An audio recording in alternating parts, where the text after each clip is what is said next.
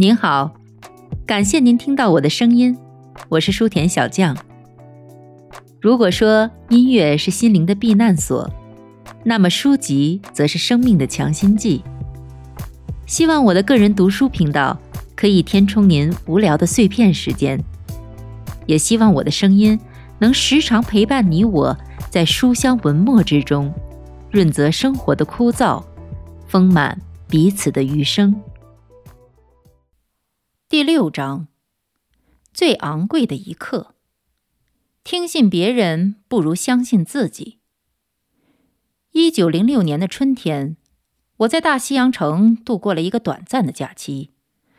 我清仓了所有股票，只想换换空气，好好休息一段时间。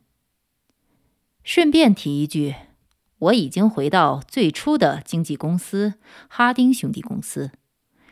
并且我的账户交易十分活跃，我可以一次操作三千或四千股，这没有比我二十岁时在大都会对赌行多很多。但在对赌行，我只需要一个点的保证金，这与正规经纪公司在纽约证券交易所为我的账户实际买卖股票所要求的保证金是有一些差别的。你可能还记得我告诉过你的一个故事。那次我在大都会做空三千五百股美国糖业时，突然有一种预感，觉得某个地方出错了，我最好终止这笔交易。哦，我经常会有这种奇怪的感觉，因为我会遵循感觉行事。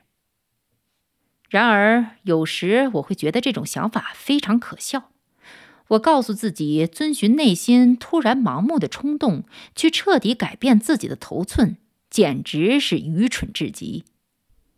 我把我的预感归结为由于抽烟过多、睡眠不足、精神萎靡不振或者其他的事情造成的一种精神状态。可是，当我说服自己不去理会这种冲动，坚持不动摇时，总是追悔莫及。有十几次我没有遵循感觉卖出，第二天我看到市场表现得很强劲，或者有可能上涨，于是我告诉自己，按照盲目的冲动去卖出是多么愚蠢。然而到了第三天，股市就会出现大跌，一定是什么地方出了错。我如果不是这么理性和聪明，可能已经挣到钱了。发生这种情况，显然并非生理上的原因，而是心理上的原因。我只想告诉你其中一件事儿，因为这件事对我影响深远。事情发生在一九零六年春天，当时我正在大西洋城度短假，有一个朋友陪着我，他也是哈丁兄弟公司的客户。我正在享受假期。对股市一点兴趣也没有，我总是可以做到放弃交易去享乐。当然，如果行情十分火热，而我的持仓量又非常大除外。我记得当时是牛市，经济形势一片看好，股市节奏放缓，但基调坚稳，所有迹象都表明股市将继续冲高。一天早晨。当我们用完早餐，读完纽约所有的早报之后，也看烦了海鸥抓起蛤蜊飞到二十英尺的空中，然后把蛤蜊丢到坚硬湿润的沙地上摔碎，打开蛤蜊当做早餐。我和朋友来到木板路上，还没有到中午，所以我们慢慢散步消磨时间，呼吸着带着咸味儿的空气。哈丁兄弟公司在木板路有一家办事处，我们每天上午常常顺路去看看开盘情况。这多半是习惯使然，与其他无关。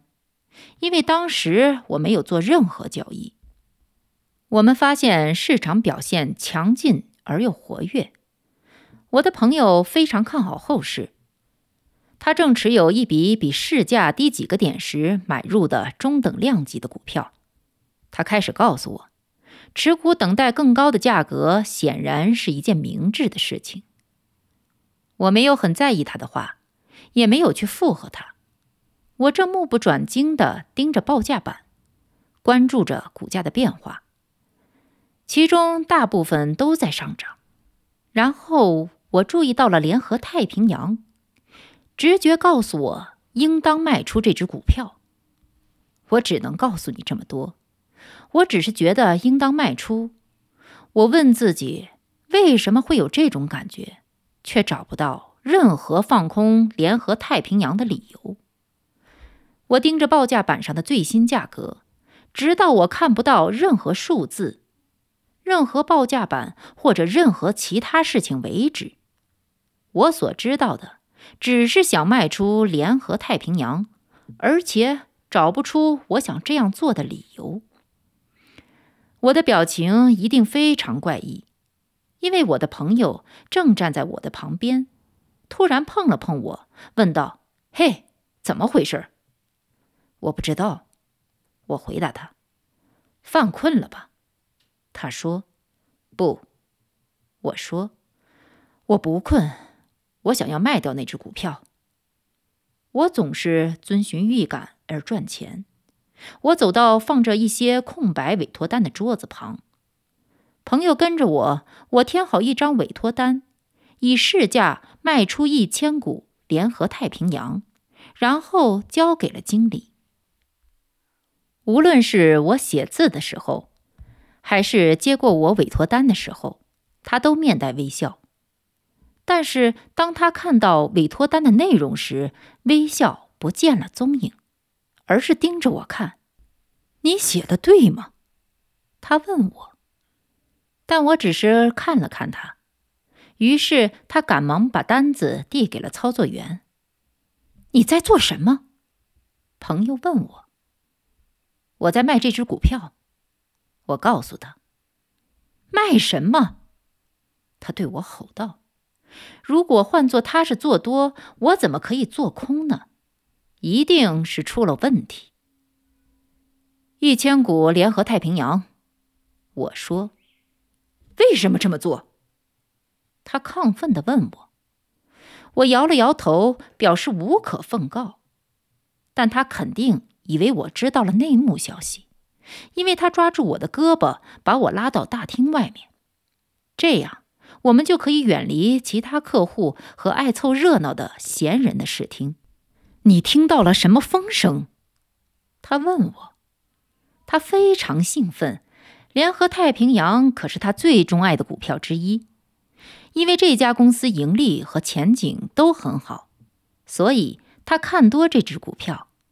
但他乐意接收一些二手的空头消息。什么也没听说，我说：“你什么也没有听到。”他直白的表达出了自己的疑惑：“我没有听到任何事情。”那你究竟为何要放空？我不知道。我告诉他，而且我说的绝对是真话。哎。少来这一套，拉里。他说：“他知道我的交易历来都是有缘由的。我放空了一千股联合太平洋，在这么强势的市场走势下，我依然卖出那么多股票，一定有一个非常充分的理由。我什么都不知道。”我重复道：“我只是觉得有什么事情要发生。会发生什么？”我不知道，我无法给你理由。我只知道想要卖出那只股票，而且还要让他们帮我卖出另外一千股。我走回营业厅，下单卖出第二笔一千股。如果我放空第一笔一千股是正确的话，我应该再多卖一点。可能发生什么事情呢？我的朋友还在追问。他无法下定决心跟随我放空。如果我告诉他我听说联合太平洋会下跌，他一定不会问我消息的来源和理由，而是直接放空。可能发生什么事情呢？他又问道。可能会发生一百万事情。但我无法承诺你其中某一件事情一定发生。我无法给你理由，我不是算命先生。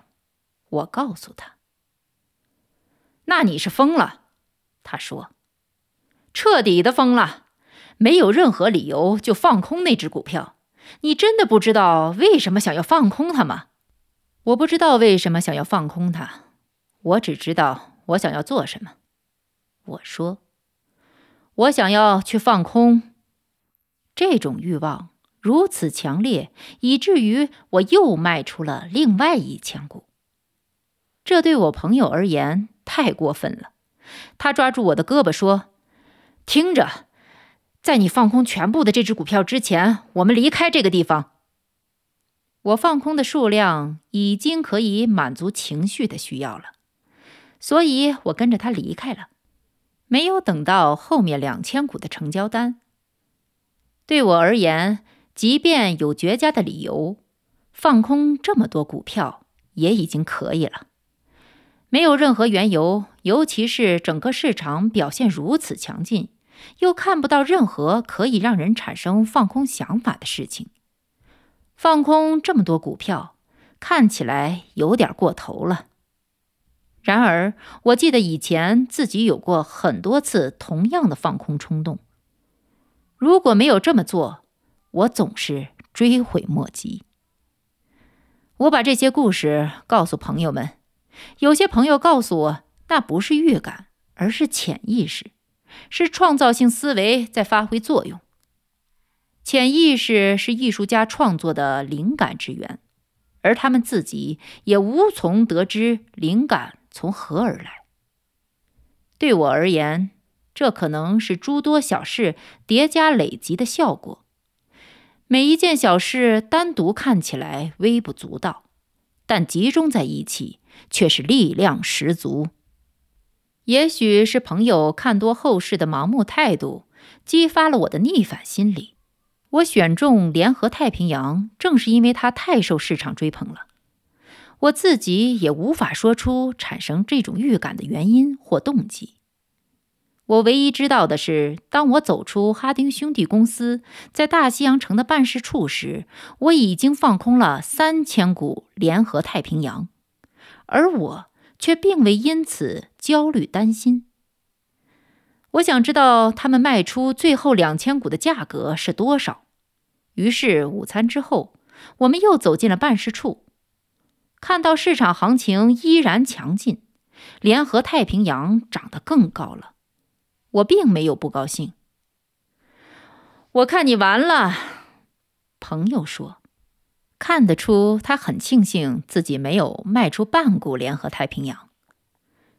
接下来第二天，市场总体继续走高，除了朋友幸灾乐祸的话，我什么也没有听到。不过，我坚信自己放空联合太平洋肯定是对的。当我认为自己是对的时候，从来不会失去耐心。有什么理由可以让我失去耐心呢？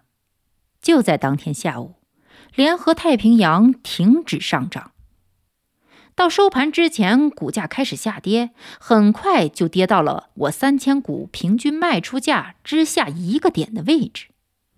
这时，我更加肯定自己的操作是正确的，因为有了这种感觉，我自然必须再放空一些。所以在临近收盘前，我又卖出了两千股。就这样，我凭着预感，共计放空了五千股联合太平洋。对于我能拿出的保证金而言，这是我在哈丁兄弟公司所能放空的极限了。度假期间放空这么多，对我而言实在太多了，所以我放弃度假，当天晚上就回到了纽约。谁也不知道可能发生什么事情，我想我还是回到现场为妙，这样在必要时我可以迅速行动。接下来的第二天，我们收到了旧金山大地震的消息，这是一场可怕的灾难。不过，市场开盘时仅仅低开了几个点，多头力量仍在发挥作用，而且公众从来不会独立的对消息做出反应。你任何时候都可以看到这种情况，比如假设多头有很牢固的基础，无论报纸是否报道说多头正在炒作，即便有消息传出，也会引发股价走向空头。这一切是由当时市场上大多数人的心理状态所决定的。在这个例子中，华尔街没有评估地震的严重程度。因为没有人愿意这样做。这一天结束后，股价出现了反弹。我放空了五千股联合太平洋，然后灾难降临了，但我的股票却没有下跌。我的预感确实是正确的，但我的银行账户却没有进账，甚至连账面利润都没有增加。和我在大西洋城待在一起的朋友。再次谈起放空联合太平洋这件事时，显得幸灾乐祸。他告诉我：“你的预感的确灵验啊，兄弟。但当所有的人气和资本都站在多头一边时，对抗他们又有何用？他们注定会胜出的。给他们一点时间。”我说：“我指的是股价，我不会回补。”因为我知道这次地震造成的损失严重，联合太平洋一定是其中受害最严重的公司之一。但是看到华尔街对此视而不见，实在让人生气。给他们时间，你的皮就会跟其他空头的熊皮一样，被摊在太阳底下晒干了。他言之凿凿地说：“如果是你，该怎么办？”我问他：“难道看着南太平洋和其他铁路公司正蒙受成百上千万美元损失，而去买进联合太平洋？当他们偿付了所有的损失后，哪里还有钱分红呢？你最多是指望他们的损失没有报纸上报道的那么严重，但仅凭这个理由就可以买进主要受灾的铁路公司的股票吗？你回答这个问题啊！”但朋友只说了一句话：“这听起来很有道理，但我想告诉你，市场不同意你的看法。大盘不会说谎，是吧？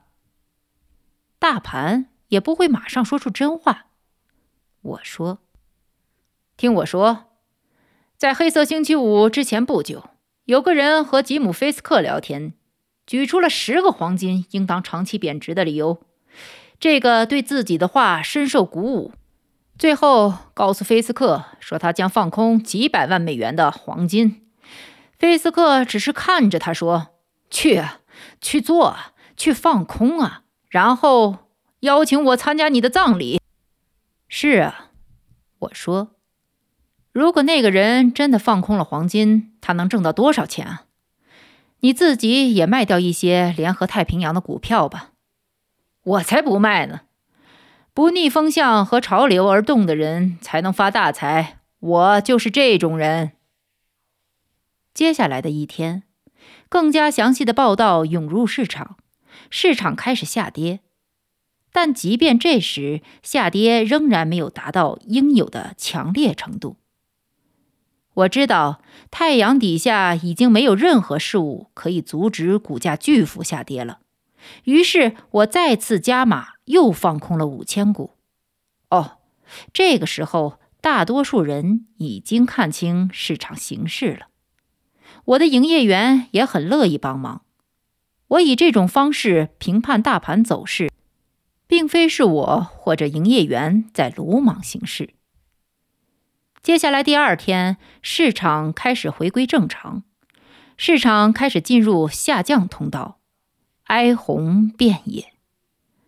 我将所有的好运转化为财富，再次加码一倍，又放空了一万股。这是我唯一能做的操作了。我什么都没有想，坚信自己是正确的，而且百分之百正确。这是天赐良机。是否要利用好这次机遇，关键在于我。于是我又放空了更多的股票。难道我就没有想到过自己放空了这么多股票，市场只要有小幅的反弹，就会把我的利润，甚至可能连我的本金都一扫而光吗？我不知道当时自己是否想过这件事，但即使想到了，对我也不会产生多大的影响，因为我不是在鲁莽的豪赌，而是在谨慎的操作。没有人可以来挽救这次大地震，他们不可能一夜之间不花分文就可以重建倒塌的房屋，难道不是吗？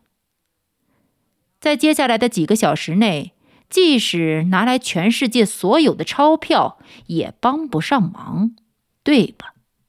我不是盲目的赌博，也不是疯狂的空头，没有被胜利冲昏头脑。或是认为旧金山几乎从地图上消失，整个国家就会变为废墟。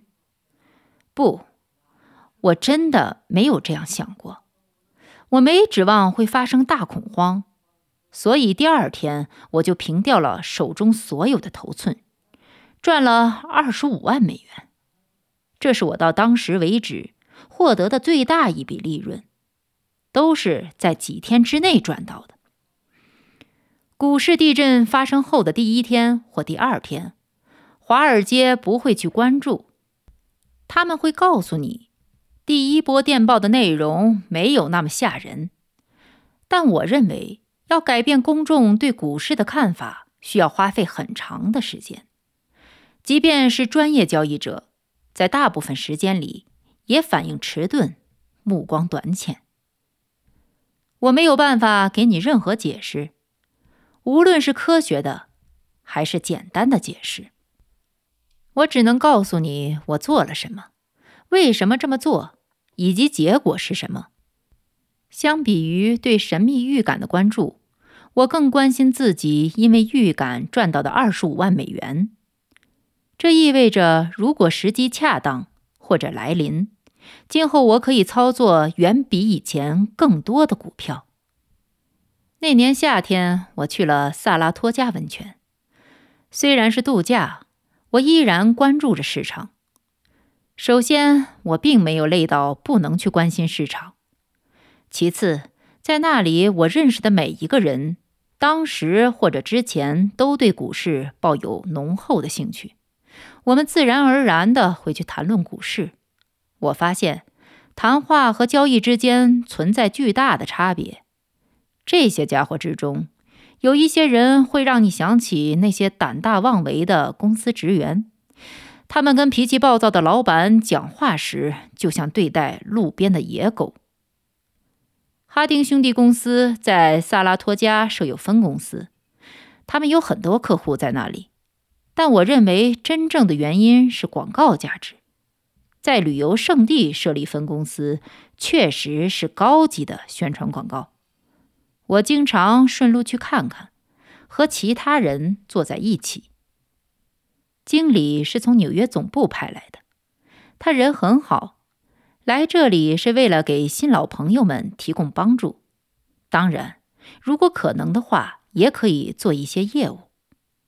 这里充斥着内幕消息，各种小道消息满天飞，赛马的，股市的。以及服务人员透露的信息。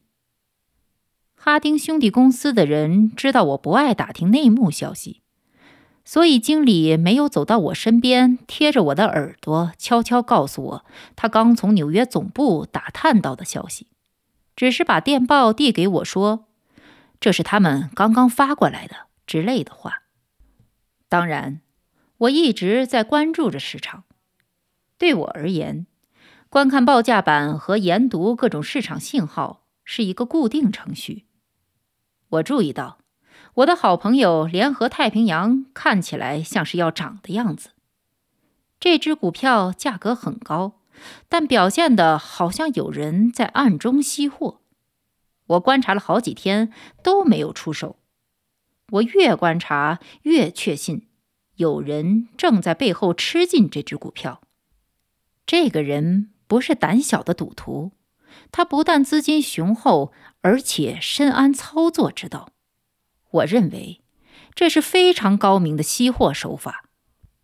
确定这一点之后，我自然开始买进，价格大约是一百六十美元。这只股票继续表现出强劲的走势，所以我继续买进，每次五百股。我越买它，他就表现得越强劲，却没有出现冒进的冲刺，这让我心里非常踏实。我看不到任何这只股票不会有一大波上涨行情的理由。以我从盘面上所见，确实如此。突然，经理找到我。说他们从纽约收到一个消息，他们之间有直通线路，问我是否在营业厅里。当他们说我在后，又来了电报说留住他，告诉他哈丁先生想跟他聊聊。我说我会等着他，然后又买进了五百股联合太平洋。我想不出哈丁先生要跟我说什么，我认为肯定与生意无关。我的保证金非常充足，远远超过我买进的数量。过了一小会儿，经理过来告诉我，艾德哈丁先生的长途电话在另一端等我。你好，艾德，我说，但他却说：“你究竟在搞什么鬼？你疯了吗？你才疯了呢！你在干什么？”他问。你什么意思？买那么多那只股票？哦，我的保证金不够吗？不是保证金的事儿，不要当大傻瓜。我不明白你的意思，你为什么要买入那么多联合太平洋的股票？它正在涨呀。我说，涨个鬼啊！你看不出来内线人士正在倒货给你吗？你现在是最受关注的目标了，你去赌马亏钱都比这有意思，别让他们骗了你。没有人骗我，我告诉他，我没有跟任何人谈起过这只股票，但他反驳我说，你不能指望每次豪赌这只股票都会出现奇迹救你，趁现在还有机会，赶紧出货。他接着说。以这种价位做多这只股票，简直就是犯罪。这些骗子正在一吨一吨的倒货给你。大盘显示他们正在吃劲啊！我坚持说：“拉里，你的单子开始进来时，我的心脏病都要犯了。看在上帝的份上，千万不要被人耍了，赶紧离场，立刻！这只股票随时都有可能崩盘。”我已经尽到了我的责任，再见。然后他挂掉了电话。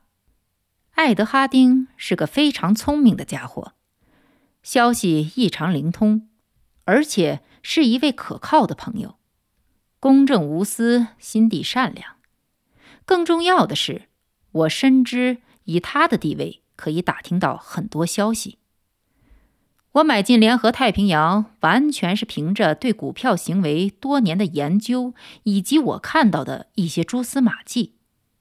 经验告诉我，这些迹象通常会伴随着大涨的出现。我不知道自己出了什么问题，但我猜测，我一定是得出了这样的结论：我通过看盘认定股票被人吸进，完全是因为内部人士以高明的技巧在做手脚。让盘势呈现出虚假的表象，也可能是艾德哈丁让我动心。他煞费苦心阻止我犯下他认为是天大的错误。无论是他的头脑还是动机，都不容置疑。我没有办法告诉你是什么促使我决定听从他的话，但我确实听了。我出清了所有联合太平洋的股票。当然，如果做多不明智，做空同样不明智。所以，在我抛光所有做多的股票之后，反手放空了四千股，出手的价格大约是一百六十二美元。第二天，联合太平洋公司董事会宣布进行百分之十的分红。起初，华尔街没有人相信这个消息，这简直是走投无路的赌徒在做垂死挣扎。所有的报纸都在抨击董事会，但就在华尔街的精英们犹豫不决时，市场沸腾了起来。联合太平洋领涨股市，以惊人的成交量创下了股价历史新高。有一些场内交易员在一个小时之内就赚到了一大笔财富。后来我听说，一位反应非常迟钝的专家，连操作失误都居然赚了三十五万美元。一个星期之后，他卖掉席位；一个月之后，他成为一位绅士兼农场主。我一听到联合太平洋宣布发放前所未有的百分之十分红的时候，当然就明白自己活该倒霉。自己怎么会不听从经验的指挥，而是听信消息人士的话？因为朋友的怀疑，我就把自己的信念弃之一旁而不理。这仅仅是因为他公正无私，而且往往深知自己行为的后果。一看到联合太平洋股价创下历史新高，我就对自己说：我不应该放空这只股票。我把全部身家都放在了哈丁兄弟公司当保证金。这件事情的教训，既没有让我兴致勃勃，也没有让我顽固不化。很显然，我看盘非常准确，却愚蠢的让艾德哈丁动摇了我的决心。指责别人没有意义，因为我没有时间可以浪费，而且事已至此。因此，我下单回补空头。当我下单用市价买回四千股联合太平洋时，价格大约是一百六十五美元。按照这个价格，我将损失三个点。哈丁兄弟公司的营业员为我完成了回补，有一部分的成交价是一百七十二美元和一百七十四美元。收到成交单时，我发现艾德哈丁好心好意的干预，让我损失了四万美元。对一个没有勇气坚持自己信念的人而言，这是一个很小的代价，是一个很廉价的教训。我并没有忧心忡忡，因为大盘说明股价会继续冲高，这是一次罕见的波动。联合太平洋董事会的行动也是史无前例，但这一次我做了我认为应该做的事情。我发出第一个回补四千股指令时，就立刻决定要根据盘势去获利，而且也这样做了。我又买入了四千股，持有到第二天上午，然后平仓。我不但弥补了之前亏损的四万美元。还另外赚了大约一点五万美元。如果埃德哈丁没有帮我省钱的话，我肯定已经大赚一笔了。但是他也帮了我一个大忙，因为我坚信这次事件的教训，让我完成了作为一个交易者的自我教育。我需要学习的不只是不去听信内幕消息，还要遵循自己的信条。我获得了自信，终于能够摆脱旧有的交易方法。